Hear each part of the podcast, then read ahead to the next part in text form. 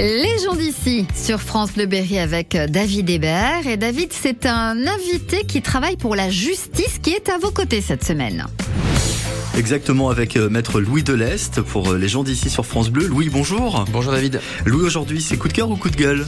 C'est plutôt coup de cœur. Coup de cœur. Aujourd'hui, on a une, on a cette sensation que les, les gens sont extrêmement agressifs en, entre eux et euh, qu'il est compliqué d'avoir des débats sur n'importe quel euh, thème euh, qui se fasse dans, dans la sérénité.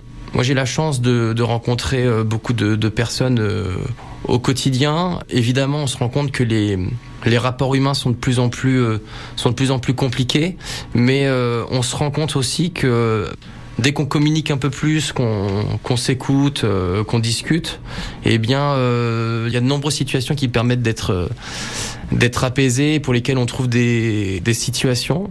C'est toujours compliqué, hein, de pas de juger, mais d'essayer de, de, de, trouver le juste milieu parce qu'on n'a pas le on n'a pas le contexte, on connaît pas la, on connaît pas toute la vie des gens. Il y a certains éléments dont on n'aura jamais connaissance, mais parfois il faut qu'on fasse preuve d'un peu de, de, psychologie, de médiation, et c'est vraiment une partie, enfin personnellement que que j'aime profondément dans mon, dans mon métier cette discussion avec les personnes où on se rend compte que on peut, on peut résoudre pas mal de, pas mal de choses si on, si on discute. Ouais, vous le disiez, euh, vous euh, devez faire face à des situations euh, difficiles parfois.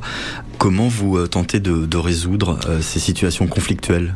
Tout d'abord, je pense que notre, ce qui est très important, c'est qu'on soit, soit impartial. on connaît pas l'origine, donc on peut pas donner notre. Vous pouvez demander aux gens euh, des détails parfois. Vous, ça, vous arrive d'essayer d'en savoir plus sur, sur leur histoire euh, pour tenter justement une conciliation?